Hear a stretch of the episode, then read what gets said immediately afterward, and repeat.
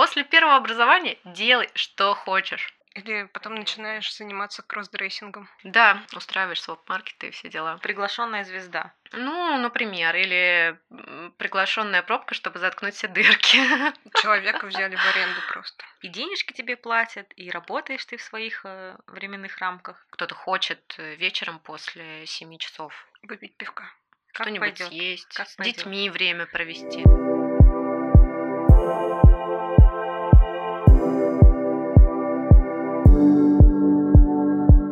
Привет! Мы Рима, И Алия, и это подкаст «Хочу быть тем, не знаю кем». в котором мы беседуем с ребятами, сменившими вид деятельности. Это исследование в рамках нашего проекта профориентации для взрослых. Мы создаем продукт, который будет помогать найти свое призвание через практический опыт. Сегодня с нами Тата, фриланс creative lead, арт-директор, креативный директор, обладательница таких наград, как D&AD New Blood, графитовый и деревянные карандаши, Effie, Lime, Golden Drum, WINA и лучший молодой креатор по версии АКАР 2018 года. Первый вопрос, который я хочу тебе задать, он э, довольно-таки общий. Чем занимается арт-директор? Арт-директор, на самом деле, сейчас это очень такая широкая история. Занимается он э, в целом визуалом, рассказом визуальной истории, но в том числе это в широком смысле концептинг, то есть придумывание идей самостоятельно или в паре с копирайтером. Это ведение проекта, супервайзинг, в общем, все, что связано с воплощением проекта в жизнь. Это съемки, это проверка кастинга, подбор актеров, э, работа с режиссером, работа с клиентом. То есть, если внутрь профессии взглянуть, там очень-очень много деталей, которые на поверхности не видны. И э, в узком смысле это человек, который придумывает идею и обеспечивает ее визуальное воплощение. Если переносить это на кино, тогда это либо режиссер, либо продюсер. Ну да, это смесь, на самом деле, такая мультидисциплинарная история немножко. Многие арт-директора, на самом деле, даже не обязаны уметь рисовать, но если ты рисуешь, если ты можешь визуализировать, если ты имеешь э, какой-то стиль, это дополнительно как бы бонус, и э, тебе лучше будет продвигаться в таком ключе. А в каких сферах работают арт-директора? Ну, то есть они, получается, бывают разные. Да, арт-директора бывают разные. Мы сейчас говорим, если обо мне, это в основном реклама и брендинг, упаковка. А Также арт-директора бывают в клубах, то, что э, неожиданно, но многие думают, на самом деле, что арт-директор — это кто-то, кто придумывает вечеринки и украшает э, пространство в некоторых заведениях, но такое тоже есть. То есть есть арт-директор, например, кафе какого-нибудь, который ведет полностью внутреннее его наполнение, придумывает программу, придумывает э, различные активации и воплощение проекта в жизнь. Уже то, что аудитория увидит и э, ощутит. А Также арт-директора бывают fashion, то есть э, это люди, которые разрабатывают э, фотосъемки, видеосъемки для fashion -брендов, э, участвуют в журнальных историях, например. В журналах тоже есть свои арт-директора, которые придумывают визуальную историю, сопровождают какую-то историю, которая придумана была за них, но им нужно обеспечить, вот, чтобы она выглядела наилучшим образом и отражала идею. А, Вообще это все всегда про отражение идей, и, в принципе, в типографиях есть арт-директора. В зависимости от сферы и в самой сфере от места, где ты работаешь, где человек работает, разные компетенции могут быть у арт-директора. То есть иногда арт-директор, он и есть дизайнер, например, а иногда арт-директор вообще не дизайнит ничего, он просто придумывает идею, а, передает ее на исполнение тем людям, которые а, обладают нужными компетенциями, дизайнером, а, режиссером, оператором, монтажером и художником, например. Иногда нужна, например, красивая каллиграфическая надпись. Вот я умею каллиграфию, я это всегда делаю сама. Я видела. Очень классно. Спасибо. А если ты не умеешь, ты не обязан это уметь. Ты должен предложить э, пул людей, которые, по твоему мнению, по твоему видению проекта, э, могут это сделать наилучшим образом, так вот, как тебе хочется и как нужно проекту. А какими качествами и компетенциями, на твой взгляд, должен обладать арт-директор? Хороший вопрос такой, тоже широкий очень. В первую очередь, на самом деле, насмотренностью.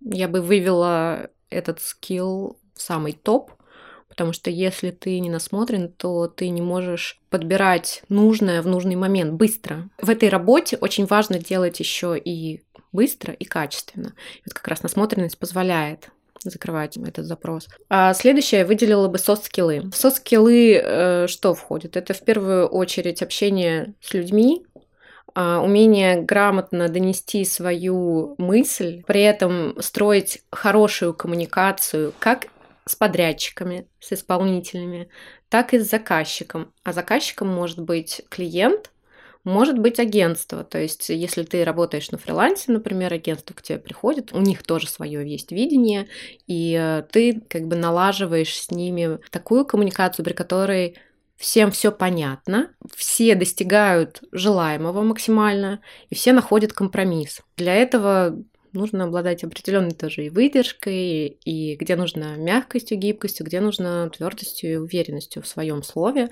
в своем видении, умение это отстаивать, но так, чтобы это было конструктивно. Далее это стратегическое мышление определенное, то есть э, делать просто красиво недостаточно. Нужно всегда помнить, э, в чем задача, в чем идея и для чего мы это делаем. И тогда уже понимать, как мы это делаем следующего порядка скиллы я бы выделила именно хардовые, то есть знания определенных инструментов.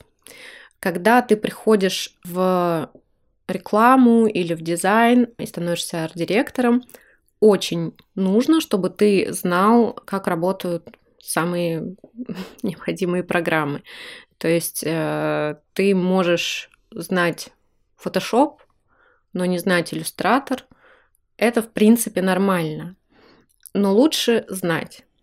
А лучше знать Keynote или PowerPoint. То есть в зависимости от того, куда ты придешь, как ты будешь работать и кто твой заказчик, в каком виде он ждет от тебя работу. Где-то тебе нужно в PowerPoint презентацию собирать, где-то в Keynote. То есть это такие вещи лучше знать, как работает и то, и другое. Дальше к таким основательным скиллам относится умение рисовать, коллажировать, что-то писать, что-то самому делать. Э, это тоже уже такая опция. Хорошо, если ты ее имеешь.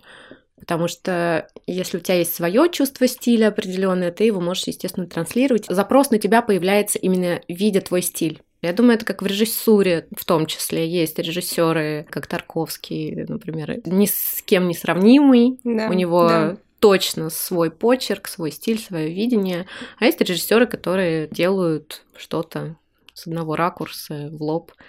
И этого достаточно бывает. Факт в том, что я могу сделать э, видеоролик уже с каким-то заложенным своим видением и написать скрипт для него, подобрать мудборд, объяснить, что мне нужно, э, сделать раскадровку. И дальше подключаются, когда режиссеры, там добавляется еще их видение. А могу просто сказать, ну вот такая идея, примерно там то-то, как это выглядит, э, ну может так, может так, может так. И немножко проседает эта история и становится более такой рыхлой. И, соответственно, в какой-то момент кто-то должен тогда придать этому прям явную форму. Каждый случай уникален. Говоря о профессии арт-директора, вообще как-то однозначно говорить очень сложно. Это просто огромная область и простора для того, чтобы, не знаю, э, этим заниматься очень много. Угу. И скиллов, которыми человек хорошо бы обладал, тоже очень много. Да, и ты постоянно учишься. То есть надо понимать, что когда человек входит в эту область, это не значит, что он должен уметь сразу все.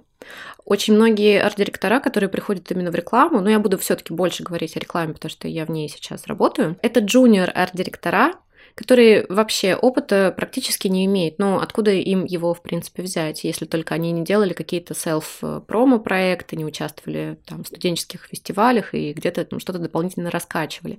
И то это опыт, как правило, естественно, не с теми бюджетами, не с теми командами. На коленке просто бюджеты. Ну да, по-разному бывает. Конечно, бывает, можно и собрать очень талантливую команду и привлечь ресурсы, которые, казалось бы, невозможно, но... Угу.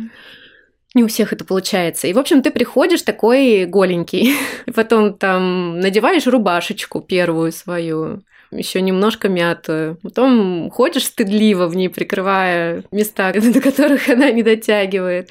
Потом брючки ты такой приобрел себе, да, через какой-то опыт. Потом становишься модненьким.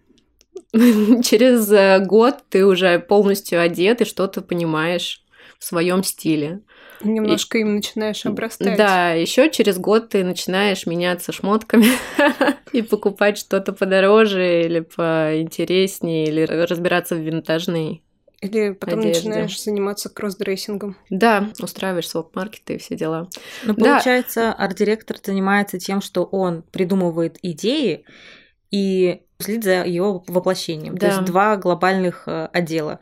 Да, пунктик вот по придумыванию не все арт-директора придумывают. То есть, чтобы это никого не напугало, если с придумыванием у вас не очень, это не может быть препятствием. Вы можете попасть в ту среду, где, если вы очень талантливы в визуализации, вас за это тоже будут ценить. То есть вы будете придумывать в визуализации, вам не нужно будет придумывать именно идею саму большую там какую-то, допустим, вот Nike Jazz Duet, вам не нужно будет придумывать.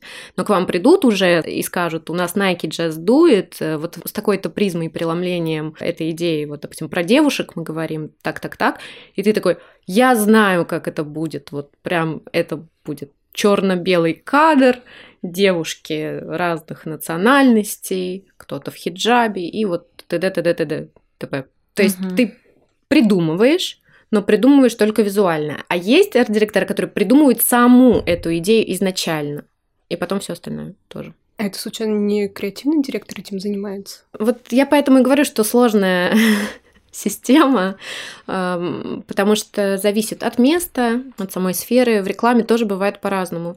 В рекламе в одном агентстве обязательно креативный директор и пара, и креативный директор будет придумывать и говорить, что паре потом сделать, и еще под парой будут дизайнеры.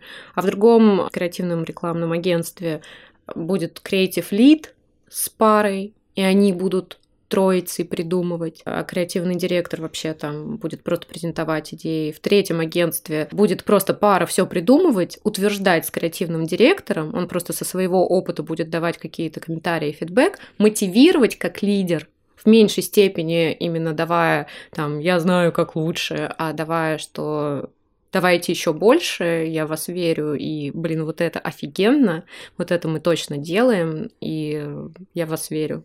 Как А, хороший родитель. Да, очень много психологии на самом деле в этом во всем есть. А в четвертом агентстве вообще еще по-другому будет. В четвертом агентстве будет придумывать только копирайтер, а арт-директор будет помогать ему просто визуализировать все. Ну да, у нас, например, в агентстве Пленум, поскольку мы занимаемся брендингом, у нас сделано так, что арт-директора, они придумывают идеи, но чаще и дизайнеры придумывают идеи, и все эти четыре арт-директора, они в том числе и визуализируют свои идеи, ну то есть полностью собирают концепты. Вот, то есть это немножко другая сфера, да, это только что касается брендинга. То есть мы рекламой не занимаемся. В рекламе работа по-другому. Это все специфично.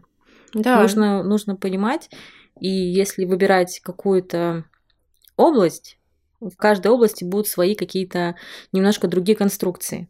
прям много раз буду повторять, это же не просто область, а в самой области, в разных местах будут э, разные конструкции. Да, но это, наверное, еще связано с тем, что немного плавает э, определение профессии. Ну, то есть это Мгм. не всегда четко регламентировано, кто чем занимается, и Мгм. это нормально. Как бы разные люди э, одной и той же профессии в разных компаниях могут заниматься совершенно разными делами своими.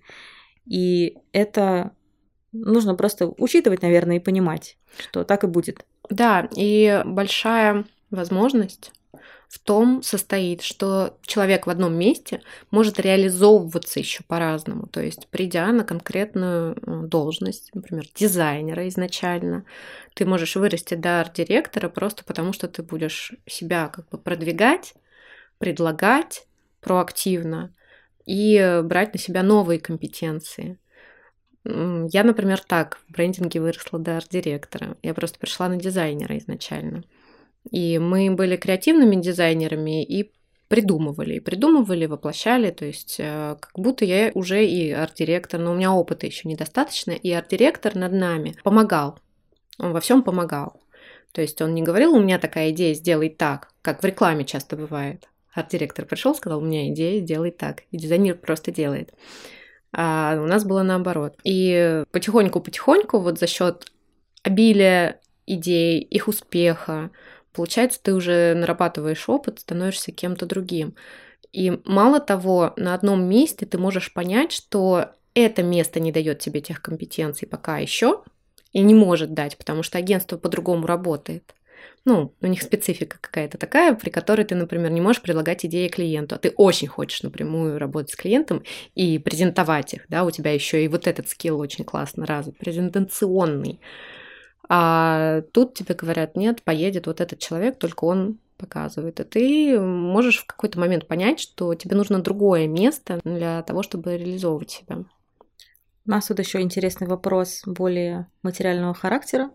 Сколько зарабатывает арт-директор? Вопрос очень гибкий. Каждый арт-директор.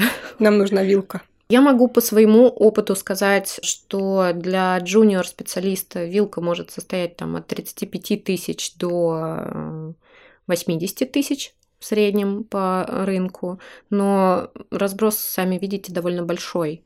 То есть, смотря куда ты придешь, вот джуниор арт-директором где-то будет поменьше, где-то будет побольше. А дальше на middle позициях это от, я бы сказала, 60 до 100 20 средняя позиция. И старшие позиции тоже очень по-разному везде, то, что я встречала, но от 100 э, тысяч и потолок я вам не нарисую, потому что я сейчас работаю на фрилансе, и э, мой ежемесячный заработок зависит только от количества проектов и их непосредственной стоимости внутри. То есть э, потолок может очерчиваться и 500 тысячами, и 700 тысячами, и более. Дальше только звезды.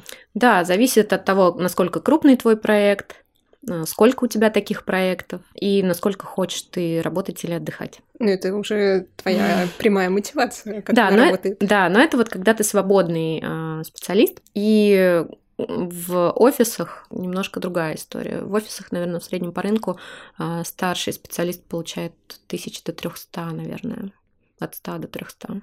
Угу. А так, а получается, где может работать арт-директор? Вот ты сейчас работаешь на фрилансе, ты свободный арт-директор. Угу. Получается, есть агентство, угу. есть фриланс, какие-то еще опции? Есть агентство, да. А, есть продакшены. То есть агентство креативное или рекламное – это вот именно история про придумывание и продажу идей. Часто, и сейчас такая история становится перекрестная, продакшены – тоже начинают придумывать идеи. То есть, если раньше это был э, исполнительский центр, пришло креативное агентство с клиентом, говорят, вот наша идея, нам нужно снять так. И продакшн суетится, э, подбирает режиссеров, э, актеров, съемочную площадку, вот это все. А сейчас продакшены тоже стали нанимать креатив в штат. И появилась такая должность, как креативный продюсер. Да, и такая должность тоже появилась. Это очень интересно, когда ты придумал и сделал. И все смешалось в доме Облонских. Дальше. На фрилансе тоже это может быть разный формат. На моем опыте то, что предлагается, и то, что я сама выбираю, бывает следующим образом. Иногда тебя хотят на фриланс на два месяца в офис. Но это фриланс. Но ты два месяца в офисе сидишь и работаешь по графику. Ну, то есть тебя как будто бы на два месяца взяли на работу в офис. Ну чужой. да, но они тоже думают, что это фриланс. Да, это тоже фриланс, потому что это mm проектная работа, ты соглашаешься просто на определенные условия. Как бы приглашенная звезда. Ну, например, или приглашенная пробка, чтобы заткнуть все дырки. Человека взяли в аренду просто. А, да, бывает фриланс, когда ты делаешь одну надпись для пасма, и тебе за это заплатили, и ты вот просто потратил какое-то время в течение дня, а потом правки пришли, и тоже денежку получил, и это тоже фриланс, но это не, нельзя назвать проект. А мой формат – это коллаборация с агентствами и брендами напрямую, как партнерство. То есть э, мы в паре с моим копирайтером, мы светотатство, он свят, я тата, и мы подключаемся именно со своей экспертизой больше. То есть к нам приходит, э, иногда есть креативный директор, иногда нет креативного директора, и мы работаем в свободном графике, как нам удобно, естественно, соблюдая тайминги. Это прям как отче наш, соблюдая встречи все оговоренные, когда всем удобно, когда нужно назначить созвон с клиентом или презентацию, соблюдая такие штуки, как супервайзинг, когда, например, нужно либо на съемку приехать, либо можно удаленно ее провести и потом отвечать по необходимости как можно быстрее, то есть не тогда, когда я проснусь, а вот э, сейчас идет постпродакшн процесс, нужно ответить, чтобы быстрее сдать ролик. А на этапе концептинга, например, мы вообще в свободном режиме придумываем, просто договорились, когда мы презентуем идеи, и все. Хоть ночью я это делаю, хоть в 6 утра, хоть э, за обедом. Абсолютно гибко и свободно, и это то, что вот мне очень нравится, как у нас получилось. Мне кажется, это вообще мечта многих э, людей в креативе работать и так все. И денежки тебе платят, и работаешь ты в своих э, временных рамках. Ну, это очень удобно, потому что у каждого человека свой ритм. Да, главное понимать свой ритм, потому что это не всем подходит. А, есть люди, которые очень комфортно себя чувствуют в офисе с э, строгим распорядком, с тем, чтобы дополнительно кто-то менеджерил, потому что сами свой процесс они не могут, например, отладить. Ну, и это нормально. То есть кто-то не хочет так, кто-то хочет э, вечером после 7 часов выпить пивка что-нибудь съесть, как с пойдёт. детьми время провести, например. На выходные точно поехать к родителям на дачу. Угу. Вопрос такой, что так было не всегда, мы знаем. И мы тебя позвали.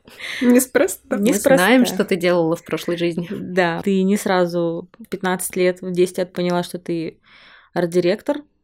Расскажи, пожалуйста, о своем опыте, чем ты до этого занималась. Да, мы как на сеансе с психологом достаем болевые штуки. И будем их обнимать. Прости, прости. Да, будем их принимать и обнимать. Нужно через это пройти. Да, это очень важно, и я сама это прекрасно понимаю, и уже в той стадии, когда готова этим делиться. Спасибо. Моя история такова.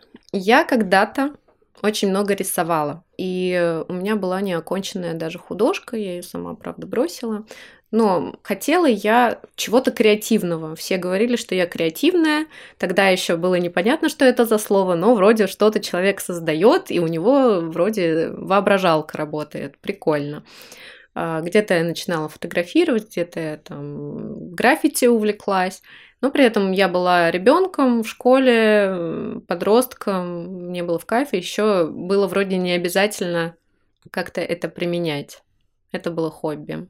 А родители хотели, чтобы я была экономистом, потому что что? Па-па-ра-па. У тебя всегда будет работа и деньги.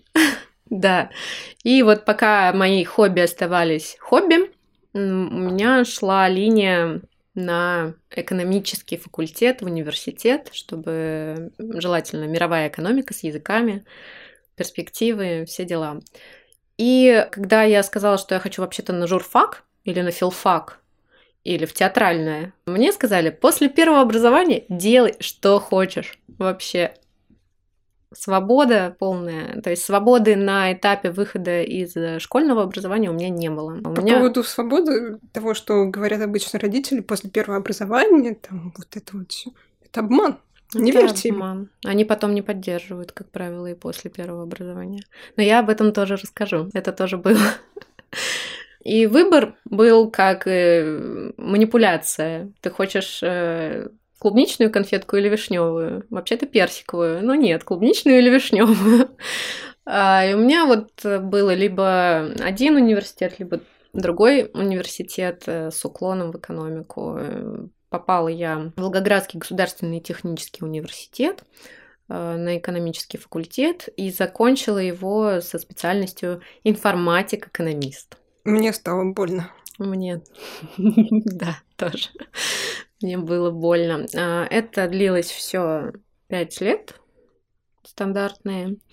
А, за эти пять лет, конечно, я развивала э, все равно свои другие навыки, хобби, которые мне очень нравились. Э, занималась в студенческом театре, что позволяло мне развивать презентационные скиллы и коммуникацию в целом. Ну и творчество в этом тоже есть. Отдушина. Занималась там фотографией, была внештатным фотографом на футбольных мероприятиях спортивных. Да. О, здорово. То есть что-то постоянно все равно делала вот из этого своего мира фантазии, воображения, да, креатива, э, которая еще не понимала, во что можно вообще завернуть и куда применить. Это просто было параллельно всегда со мной. А дальше началось самое интересное после выпуска из университета. Э, я попробовала работать э, в модном журнале, в рекламе как раз. Но там реклама это больше про продажи и про придумывание спецпроектов для бренда, чтобы они купили рекламу в этом э, размещении в журнале. И так как я пришла сразу после университета на стартовую позицию, это не приносило особых денег, и я еще тогда жила все-таки с родителями, и мне было сказано, что, знаешь, что если это не начнет приносить денег, ты будешь искать квартиру сама. Ну, то есть, да, не было поддержки и ожидания и веры в то, что это как-то выстрелит, потому что мне нравилось, правда, нравилось, чем я тогда занималась. А было такое, что мы все равно хотим, чтобы ты пошла в банк. Ну, то есть банк это хорошо. Банк это перспективы, деньги и надежность. Как э, бывший работник э, банка, э, могу сказать то, что вот рядом с вами лежат деньги, вот это вот все. Это, это не ваши деньги. Да, вы не будете ими обладать. И идти работать в банк с целью того, что вы будете зарабатывать много денег, это далеко не факт. Далеко не факт. Как и везде, в принципе. То есть есть люди, которые там тоже всего этого достигают, и им нравится. Главное, мне кажется, чтобы просто нравилось. Мне не нравилось. Я в итоге оказалась тоже в банке, прошла там такую лесенку снизу, чуть повыше. И потом переехала в Москву, а, тоже, но не в банк, а в... Честно, не помню, как это называется, но я получала даже сертификат специалиста фондового рынка. Когда я достигла э, вот этой должности, исполняющей обязанности начальника отдела вот этой сложной финмониторинговой чего-то там, я считала, что я очень близка уже к цели. Но эта цель была мнимой. То есть я уже 4 года работала в финансовом секторе, и у меня сменились мотивы. И вот недавно друг мне сказал, как это на самом деле называется, что это называется сдвиг мотива на цель. Это психологический термин, когда ты начинаешь снимать э, какой-то лишний стресс от того, что ты делаешь то, что тебе не нравится, подменяя это тем, что ты чего-то в, этом достигаешь. И вот я начинала себе придумывать, что я стану начальником, важный, вырасту по этой карьерной лестнице, и я стала играть в эту игру. И в какой-то момент... Э, это ловушка. Да, это такая ловушка, то есть э, это не приносит на самом деле даже и э, радости. То есть ты чего-то добился, немножко так типа, ей, а потом, а где я вообще? Где в этом я и то, чего я хотел? И вся история с работой в финансовом секторе э, привела меня на самом деле не просто к выгоранию, потому что я даже не занималась тем, чем мне нравится, а просто к состоянию амебы или овоща, когда я приходила с работы домой, э, ложилась спать сразу – Потом ждала там своего молодого человека, он приходил, я просыпалась, мы проводили как-то время, и я опять ложилась спать. А утром я с трудом просыпалась на работу, шла на нее, в обед я тоже старалась поспать, еще вздремнуть. И, в общем, вся моя жизнь стала сном, но не в позитивном контексте далеко. Это похоже на состояние депрессии даже. Похоже. Это, скорее всего, оно и было. И я поняла, что я больше так не хочу, потому что начиналась осень, тем более. Было холодно, неприятно, и вот эти состояния. И я поняла, что я больше так не хочу. Но я еще не знала, как я хочу. То есть я даже не знала про работу там с состояниями и очерчиванием чего-то, какой-то сферы, куда я хочу попасть. Я просто понимала, что я точно не хочу, как сейчас. И я не знала, как мне этого добиться и куда я хочу. Мне тогда помогли мои друзья. И опять же, там молодой человек меня очень поддержал. Э, спасибо ему большое за то, что он тогда со мной был. Я стала встречаться с людьми, друзьями друзей, и просто общаться с ними об их профессиях о том, кем они работают, как они себя в этом чувствуют, что они делают, что они могут получать. В принципе, все то же самое, что сейчас мы с вами обсуждаем, только в таком формате э, спиддейтинга с новыми людьми. Вот. И я встречалась с фотографами, с журналистами, с редакторами журналов, пиарщиками, э, с дизайнерами. И вот как раз на пункте дизайн у меня немножко щелкнуло. У меня как будто весь предыдущий вот опыт немножко такой, е, нас заметили. Вот. И на самом деле это тоже произошло не так очевидно, то есть не просто, что типа, да иди в британку, смотри, что есть. А мне девочка одна рассказала про направление инфографики, которое тогда было очень перспективно, и все думали, что это будет какой-то отдельный пласт, и что там можно будет прям реализовываться, реализовываться. А, на самом деле это осталось просто прикладной штукой, которую могут практически все, и дизайнер просто делает ее просто так. Но в Британке были тогда трехмесячные, по-моему, курсы этой инфографики. И она мне про них рассказала, такая вдушевленная. Я такая думаю, блин, ну три месяца, и вроде я тоже могу. Я залезла на сайт посмотреть, что же там такое. И тут вот начинается новая история, когда я не пошла на эти курсы, но нашла курсы графического дизайна двухгодичные и решила ворваться во все тяжкие. Ворваться в дизайн. Да, да, я собрала за месяц портфолио из того, что у меня было, из моих граффити, из моих фоторепортажей, из каких-то первых татуировок, которые я там рисовала друзьям. Из всего того, что было, я слепила портфолио свое первое и поступила. Я прошла собеседование, и началась новая глава. То есть, получается, ты поняла, что ты хочешь поменять профессию, стала общаться с людьми, чтобы понять вообще, что бывает. И на каком-то человеке триггернуло, что вот это вроде близко, угу. и пошла учиться. Да, причем я пошла все-таки не по его рекомендации, но я начала уже копать то направление, которое он мне показал, этот человек, и там нашла. И как учеба? Сложно.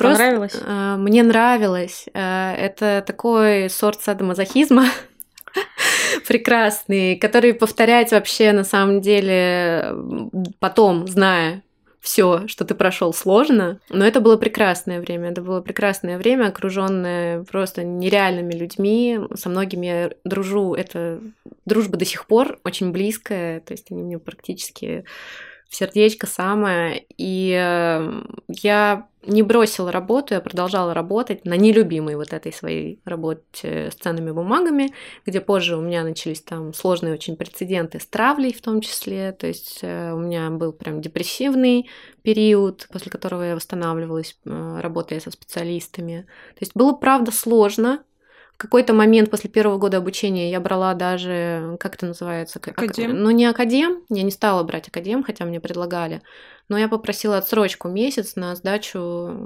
вот этой курсовой работы по итогам года. Вот, то есть настолько было.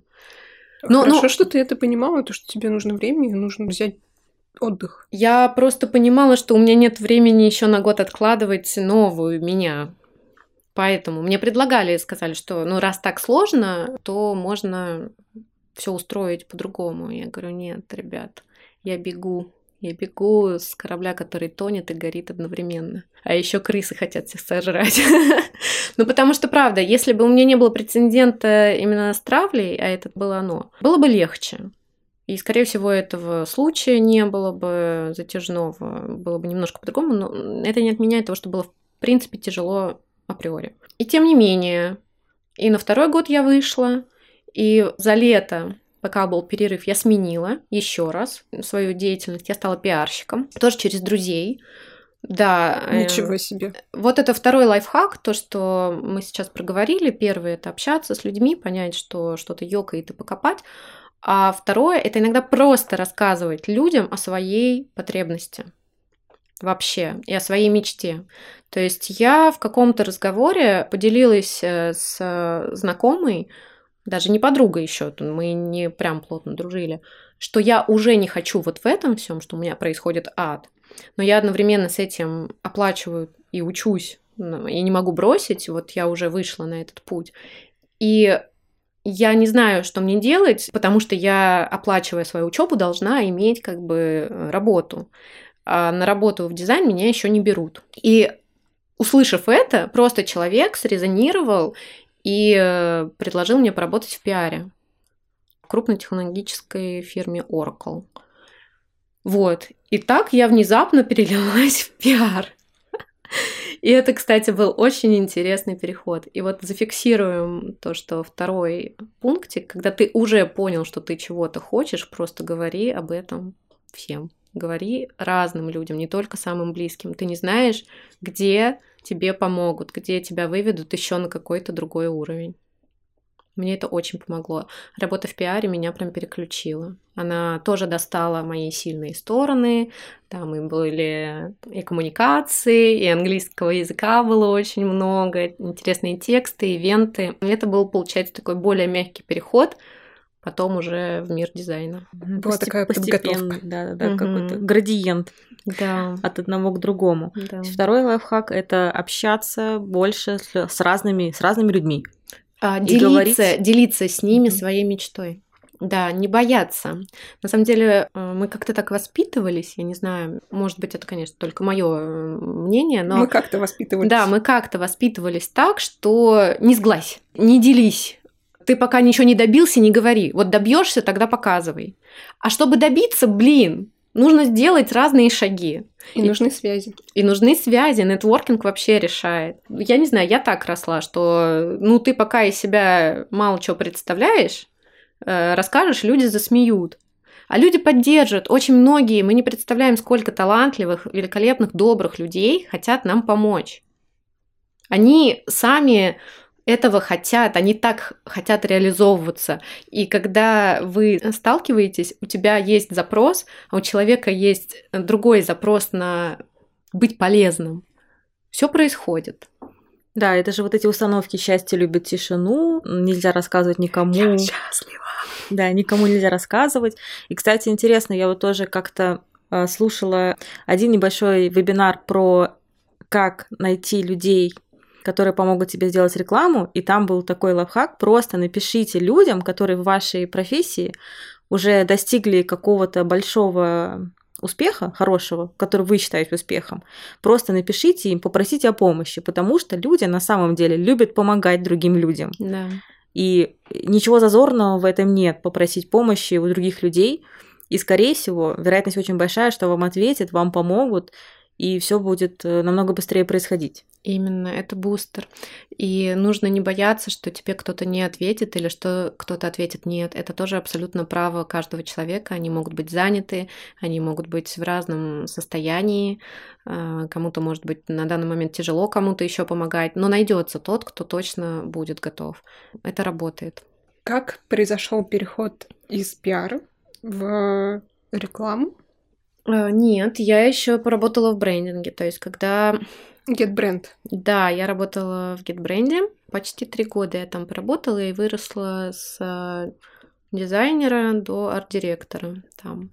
И у меня все так было как-то параллельно наслаивалось, э, что я работала в пиаре, заканчивала британку, э, закончила британку и ушла из пиара в никуда. То есть я думала, что я сейчас начну искать очень активно работу. Мой работодатель на тот момент понял, что я уже не хочу быть связана с пиаром, и нужно было искать другого человека, а я хотела просто отдохнуть. Но мой отдых затянулся, я слишком долго играла в таймкиллеры, я была честно исчерпана. У меня сил ни на что больше не было. Это было лето, я даже в парк не могла выйти, я так устала, что пипец. Я спала, ела, открывала окна и загорала на пуфике у себя дома. Просто дай, дай пятюня. Играла, да, в шар... шарике. Или в зум... Как ее? Зумба? Зумба. Зума. Блин, я обожаю шарики, называется Тудоц, по-моему. Там такие дизайнерские шарики. Я в какой-то момент удалила нафиг эту игру, потому что невозможно. Короче, если вы увидите меня играющую в шарики или в Candy Crush, просто поймите, что походу мне херово. Походу все. Походу просто я больше ничего не могу. Вот эти люди, которые с очень серьезными лицами играют в какие-нибудь таймкиллеры в метро. Ну, это немножко грустно, но иногда это нужно, потому что иногда психика уже просто настолько overloaded, перегружена, что э, нужно Подеградировать? Да, да, да, и это нормально. Главное, что этот период э, закончится, и э, помнить, что он закончится. И дать себе время попуститься. Да, потому что когда у Мгм. тебя ресурс, тебе не нужна вся эта мишура.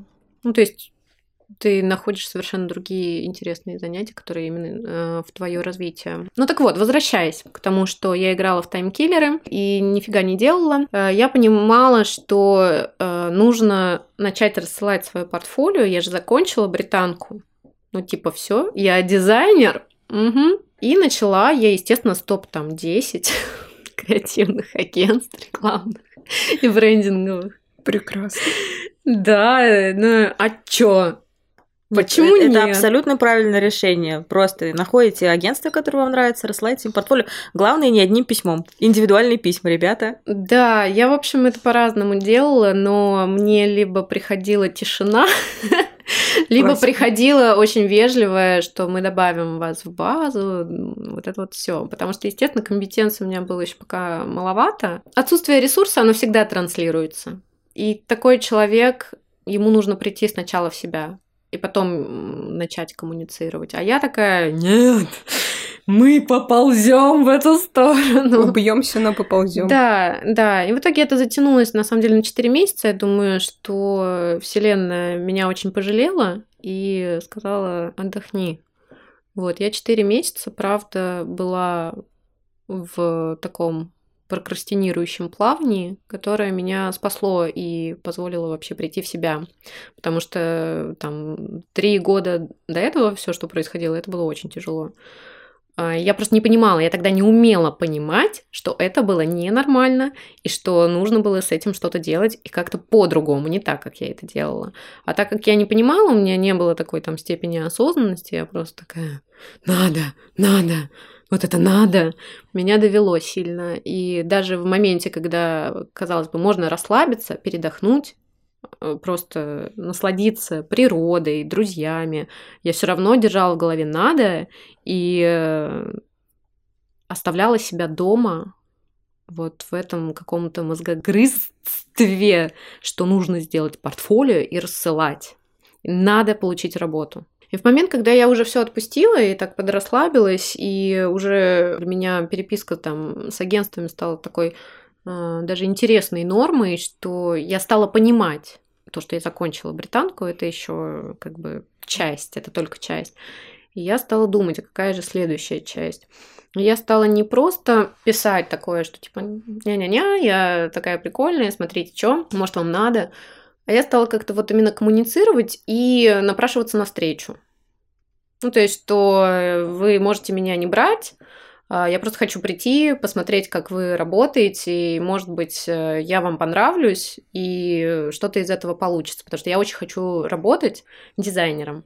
И вот э, таким образом, еще через мою подругу тоже, которая сказала, что у них есть вакансия в агентстве, я пришла в GetBrand. Мы пообщались, и мне дали даже не стажера. То есть мне дали базовую, самую первую вот эту ставку а, креативного дизайнера за 35 тысяч рублей.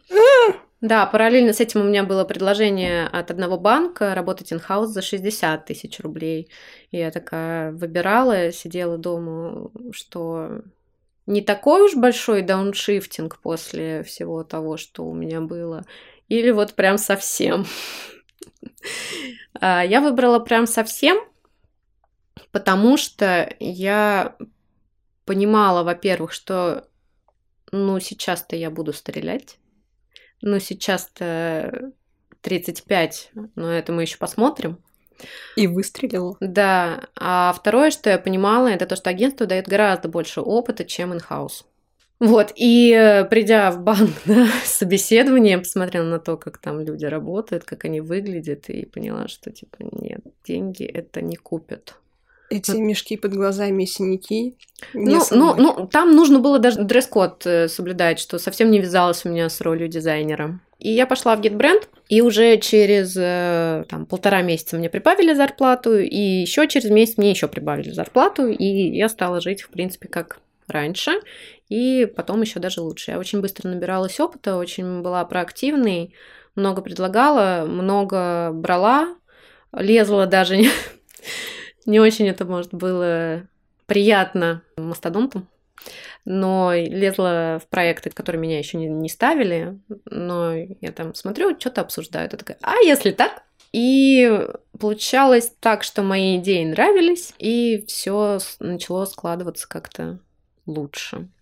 Вот. А дальше тоже наступил определенный потолок через э, года полтора, когда я почувствовала, что мне мало брендинга, мне мало упаковки, я хочу чего-то большего, другого.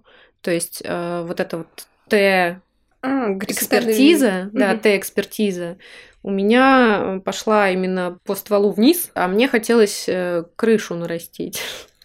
Мне хотелось большего, и я понимала, что это даже не просто, что я хочу развить свои новые компетенции, а что я хочу их прям применять, и мне нужно найти что-то, где вот я так и буду работать в кайф, вот с разным, с очень разным. И запрос был сформулирован, но я еще не думала про рекламу. Я просто вот сформулировала это так, что хочу, чтобы моя новая работа, новое мое какое-то место давало мне очень много экспертизы и проявления себя. И наступил момент, когда я полезла опять искать какие-нибудь курсы, два года спустя после британки, получается. На меня начала таргетироваться реклама WordShop с предложением там всяких скидок, участия в розыгрыше этих скидок до 70%. Я такая, о, до 70% это очень хорошо. Я тогда жила еще в парадигме вот это вот, что типа, ну, так выгодно предлагают.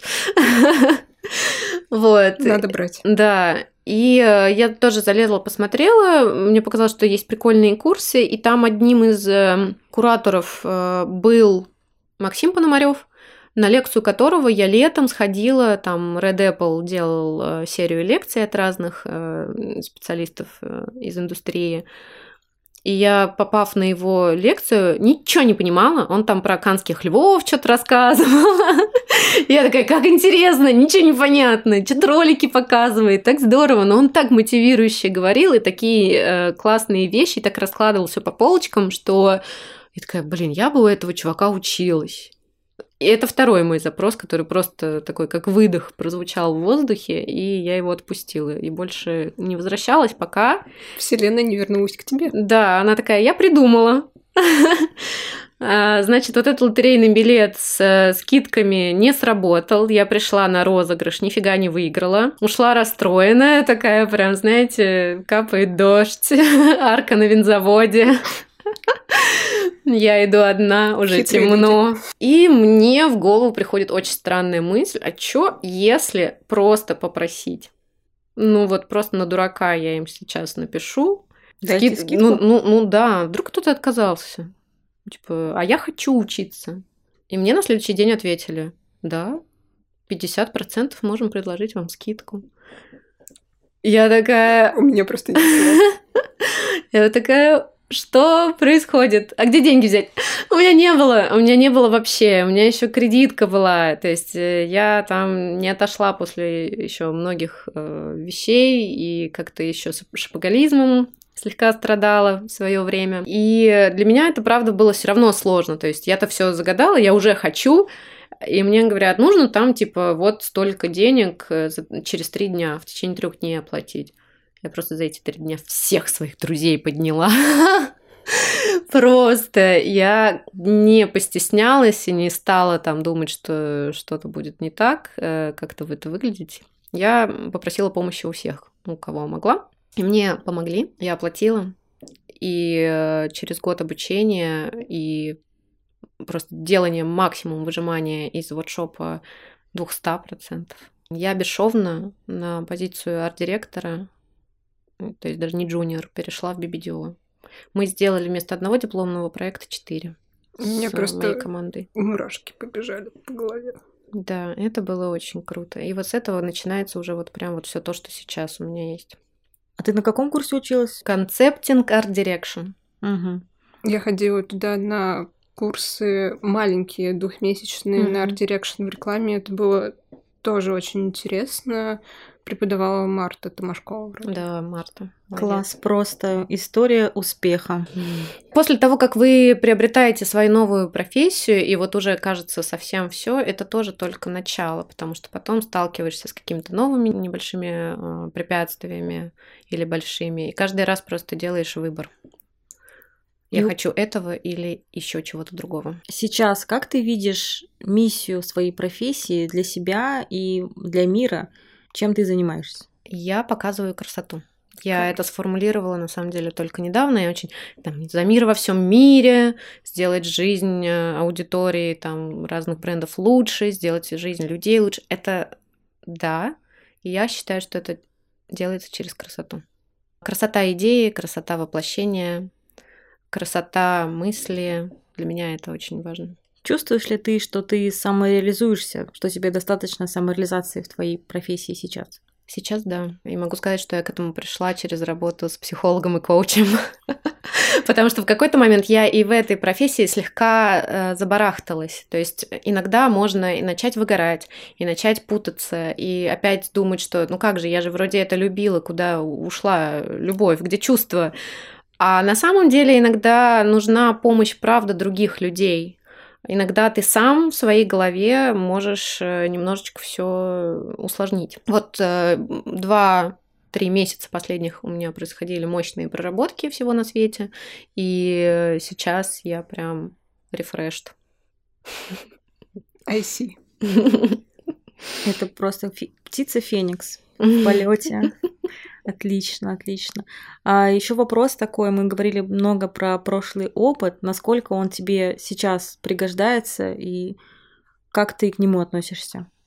Я его принимаю, я отношусь к нему с благодарностью, потому что был период, когда я прям злилась на этот опыт, на потраченное время, на себя, на родителей, на окружение. Но сейчас я понимаю, что этот опыт, во-первых, сделал меня тем, кто я есть, я сильная, а, и я эту силу использую, преобразую, транслирую. И второе — это все те скиллы, которые мне сейчас в том числе помогают. Работа с людьми, понимание, где не надо, где лучше так, а где не так, где точно нет, где моя граница. Даже тот прецедент с травлей, это прекрасно, что я это испытала тогда, а не потом в других каких-то более сложных обстоятельствах. Потому что сейчас я точно знаю, как этого не допустить по отношению к себе. Ну, получается, любой опыт важен в том плане, что опыт это всегда взаимодействие с людьми, и все, чем мы занимаемся, это мы взаимодействуем, какую-то коммуникацию проводим. Да, да, да, взаимодействовать, э, зеркалить друг друга очень полезно, общаться с добрыми людьми. Со злыми лучше не общаться, поменьше, не принимать все на себя, прям э, на самость на свою, да, есть э, я в мире персона, специалист, у меня разные роли, а есть я, Тат Крылова, девочка, девушка, женщина, а, я люблю себя. И вот, вот это вот мое очерченное я, принятие, не должно затрагивать то, что вовне. То есть я могу работать над внешним э, и над внутренним. Я слышу прекрасные личные границы. Да. Теперь да. Но для этого очень много атак пришлось испытать. И да, путь э, к своему желаемому, он не только через обучение. То есть не только через обучение там в каком-нибудь вузе, курсах. Это обучение прям по жизни. Такие пафосные слегка слова, но правда. Ты везде начинаешь что-то понимать. И ты правильно очень сказала, что нетворкинг, общение с людьми — это прям связующая нить всего. Ну, получается, есть две составляющие. Первые это познание, познавать, искать, э, понимать, что вообще бывает в мире, а второе понимать, кто ты есть и чего ты хочешь как человек. То есть вот две отправные точки, наверное, из всего, как профессию свою найти. Да, спасибо большое. Э, И, Огромное. наверное, последний вопрос это напутствие тем людям, которые, возможно, ищут себя или хотят профессию менять. Напутствие будет такое. Постарайтесь э, быть э, добрее к себе и окружающим. Не бойтесь экспериментировать, перебирать варианты, отказывать и соглашаться. А еще найдите себе хорошего психолога. В самое сердечко. Спасибо тебе огромное. Спасибо. Спасибо вам, девчонки. Очень приятно было рассказать что-то, что может пригодиться кому-то. Спасибо, наш первый гость в нашем самом первом подкасте. Было И... супер круто. Все вопросы, которые у вас появятся, можете написать нам в Телеграм. Ссылочка будет в описании к подкасту, либо в социальных сетях. Я Рима Даутова. Я Алия Карнаухова.